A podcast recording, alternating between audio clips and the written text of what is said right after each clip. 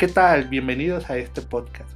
El día de hoy vamos a estar hablando de algo que es muy común en estos tiempos y nos referimos a lo que es la pandemia, el famoso COVID.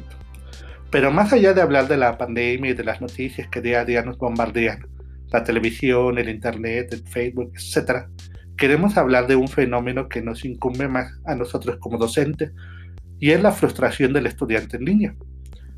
La frustración es una emoción que puede llegar a provocar desmotivación y abandono de las metas y proyectos. Y no dude que es una emoción muy común para quienes se enfrenten a una modalidad de aprendizaje nueva sin las herramientas y conocimientos adecuados. En estos días he podido notar cómo muchos de mis alumnos se quejan de que no aprenden las clases en línea, de que realmente estamos abusando de ello, de que hay mucho problema respecto a la carga de trabajo que se les deja. Y no los voy a cuestionar, no voy a discutir eso, porque cada quien sabrá este, qué parte tiene que ver eso. Pero algo que sí quisiera ah, yo poder agregar en este tema es que la culpa no es 100% del maestro como los estudiantes vienen aquí diciéndolo.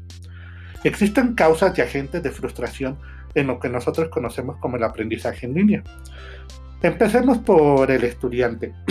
el estudiante se queja sobre todo de la carga de trabajo, pero no es porque el maestro así lo desee plantear, así lo quiere, así lo quiere hacer, sino que el docente, o por lo menos los docentes, que estuvimos ya hace un tiempo para atrás, pues no fuimos este, estudiantes en línea, hemos aprendido de manera presencial y por lo tanto hacer este brinco nos genera cierto impacto. Eh, una de las culpas que sí tenemos nosotros como docentes es no responder o responder muy tarde las dudas de los alumnos. Eh, esto pues, es derivado de la misma situación que venimos platicando. Al ser una tecnología nueva para muchos docentes, pues se le dificulta lo que es la vía de comunicación. Otro problema que he visto es que no se dan las instrucciones claras.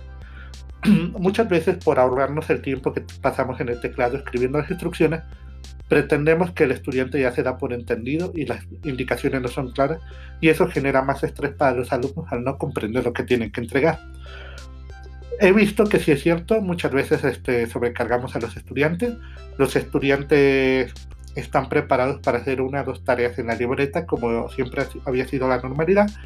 Y hoy en día, pues abusamos de entregarles video, PDF, etcétera. No digo que esté mal, pero debemos de, de recordar siempre equilibrar lo que es la carga de trabajo. Ellos tienen más materia y, por supuesto, nosotros tenemos más grupos. Y sobre todo, el principal error que estamos hablando del diseñador de la instrucción, en este caso el catedrático, podemos decir que no fomenta la interacción y la colaboración. Podemos caer en el error de dejar el trabajo a los alumnos y no volverlos a ver hasta que vamos a revisar dicho trabajo. Eso está mal. Deberíamos de conectarnos, platicar con ellos, dar una clase virtual. Sé que es muy problemático, pero ah, deberíamos de hacer el esfuerzo. Ahora, por otro lado, no toda la culpa siempre va a ser del maestro. El estudiante tiene algunas causas y agentes también que provocan que ellos mismos tengan esa frustración. Yo he identificado tres bastante importantes. Número uno, tiene falsas expectativas. El estudiante piensa que al ser una clase en línea es algo así como vacaciones, que nada más vamos a dejar una tarea que pueda resolver en 10 minutos y listo, tengo toda la tarde libre. Eso es algo que debería también el estudiante empezar a quitar de sus hábitos. Número dos, no asigna el tiempo suficiente el estudiante no es organizado a la hora de establecer los tiempos para resolver pues todas las actividades que conllevan.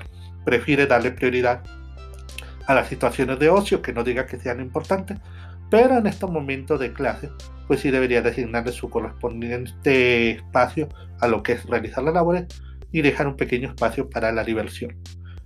Y finalmente, el número 3, aunque esto ya es un poquito este, de acuerdo a cada situación, los alumnos generalmente este, toman materias o toman cursos que no corresponden a sus objetivos. Es decir, puede ser que el alumno ya muchas veces está en una carrera que no sabe si realmente la de él, le agregamos esta modalidad, pues puede frustrarse más. Entonces, estas son las causas y agentes que yo he visto que se presentan tanto en el alumno como en el docente como en el maestro.